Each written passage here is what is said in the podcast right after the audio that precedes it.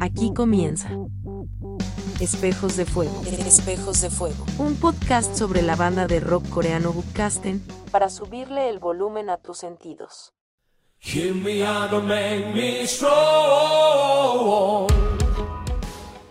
Hola, llegamos al episodio 2 de Espejos de Fuego y en esta oportunidad les voy a empezar a hablar de los integrantes de la banda. Comenzaremos por el vocalista.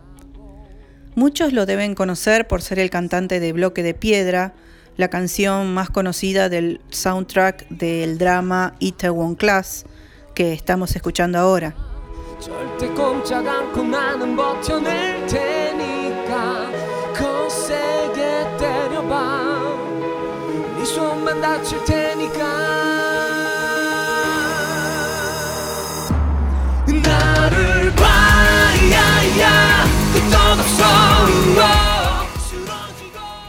Pero también lo conocerán por ser un ganador muy famoso del programa King of Mass Singer en Corea.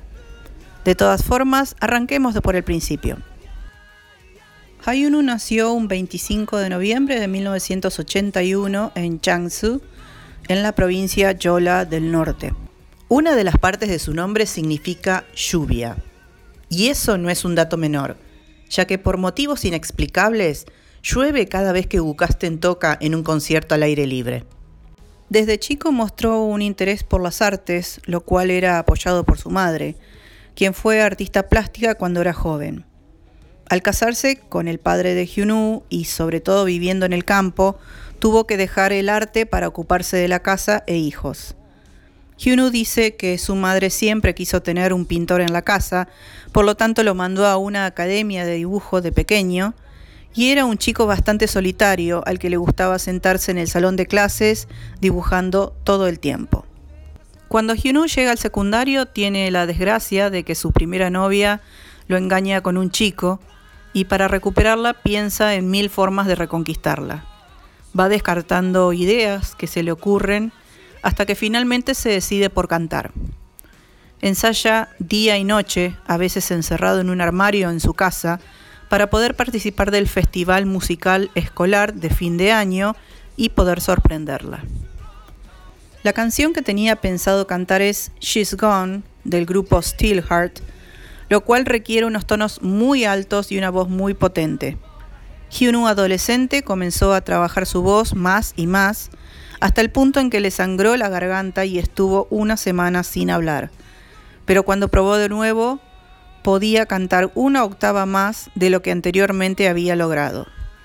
Así, paulatinamente, fue trabajando su garganta para cantar con ejercicios extremos, como por ejemplo pedirle a sus compañeros de clase que se pararan sobre su estómago para endurecer sus abdominales y poder cantar mejor.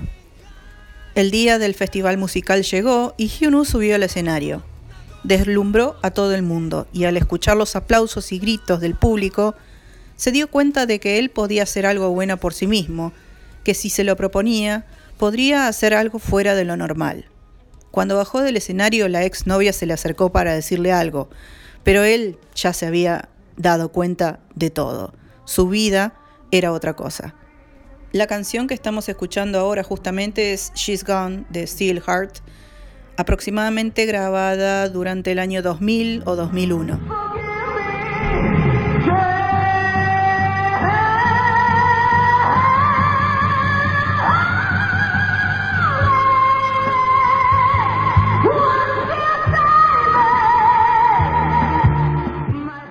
Esto fue un demo que enviaron él y Jungil para un foro de internet en donde calificaban a los cantantes novatos.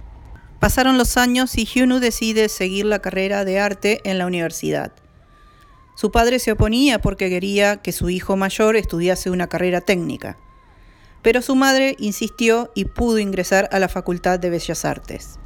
Un día, cuando tenía apenas 20 años, conoce a un chico en el campus que le pregunta si le gusta la música. Hyunwoo le dice que sí y el chico le dice que está en la banda de la universidad y que están buscando vocalista, que por qué no hace la prueba. Ese chico era Lee Jung-gil, el actual baterista de la banda. Como los demás miembros de la banda escolar no se tomaban la música en serio, una noche deciden largarlo todo y probar suerte en Seúl. Por supuesto sus familias estuvieron en contra y se pelearon con ellos al punto de echarlos de sus casas, pero ellos seguían con la idea firme de triunfar en mente. Publican un aviso en internet para buscar más miembros para la nueva banda que querían armar. Ya contaban con un bajista amigo, unos 10 años mayor que ellos, pero que los apoyaba en el emprendimiento porque tenía mucha fe en el proyecto, sobre todo contando con la potente voz de Hyunwoo. Logran conseguir un guitarrista, John Kyu-ho, quien al principio no está seguro porque ni el baterista ni el cantante saben siquiera leer música. De a poco van perfeccionándose, pero las condiciones de vida eran durísimas. Hacían ramen, por ejemplo, y lo congelaban para dividirlo en cuadrados y hacer así que durara varios días. El primer nombre que tuvieron fue New Unbalance, como dijimos en el capítulo anterior, y luego The Com. Tras la separación en 2003, Hyunwoo ingresa al servicio militar obligatorio, en donde inicia su hábito de lectura y dedica su tiempo libre a leer todo lo que tenía a la mano. Se encontraba en una búsqueda personal, escribió poesías, pero lamentablemente no podía acceder a ningún instrumento musical. Una vez que es dado de alta en el servicio militar, se reúne de nuevo con sus amigos para intentarlo una vez más. Usando como base la casa de los padres del guitarrista Kyu-ho, toman trabajos a medio tiempo para costear los gastos de la banda y además abren un local de comida nocturno en donde todos trabajan y también tocan música para los comensales. Todo el trabajo duro de 2007 ve sus frutos en 2008 cuando logran participar del concurso Hello Rookie para bandas noveles en la cadena televisiva EBS. Ganan el premio mayor y Hyunwoo comienza a componer con un poco más de conocimiento musical y la cabeza llena de ideas. Lanzan el primer disco en 2008 presentándose en bares y pubs del mítico barrio de Hongdae en Seúl, lugar histórico para el debut de bandas indie. Con el primer disco viene su primer contrato con Mirrorball y luego se pasan a la empresa Yedang, mucho más popular y con grupos más mainstream. El estrés de la cantidad de presentaciones que hacen y los programas televisivos en los que participan hacen que Hyunwoo muchas veces se replantee la idea de seguir o no, y es su amigo, Jun Hill, quien la anima a seguir. La empresa los hace tocar con algunas bandas de K-pop, muchas veces con malos resultados, forzándoles una imagen que poco y nada tiene que ver con lo que ellos querían. En 2013 inician un juicio en contra de Yedan por incumplimiento de contrato.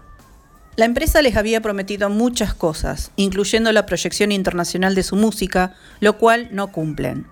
Durante ese año, Hyunwoo la pasa terriblemente. Se encierra en su estudio en la ciudad de Ansan y compone sin parar todos los días. Comienza a hacer montañismo para poder aflojar su mente, mientras el juicio contra Yedan llega incluso al Tribunal Supremo. Ganan el juicio y firman con una nueva compañía, Interpark, la cual les da total libertad de creación y los acompaña en el proceso de crecimiento con el lanzamiento del segundo álbum de la banda, Frame. Hyunwoo siente por primera vez total libertad para poder expresar el estilo musical y el concepto de la banda. De a poco va incursionando incluso como solista en bandas sonoras de dramas coreanos como Blood, Legend of the Blue Sea, Itaewon Class y Stranger. Pero su popularidad explotó en 2016 cuando se coronó nueve veces consecutivas como ganador en el programa King of Mass Singer, con el personaje de El Comandante Musical. En ese programa, los cantantes usan trajes y máscaras para que el público valore la calidad del artista sin conocer su verdadera identidad. Hyunwoo mantiene el récord de 18 semanas consecutivas invicto hasta que se retira del programa porque estaban prontos a comenzar una serie de conciertos nacionales con Gukasten. La canción más conocida que cantó fue un cover de La Senka Seibas, del grupo Next, que es el tema que escuchamos ahora.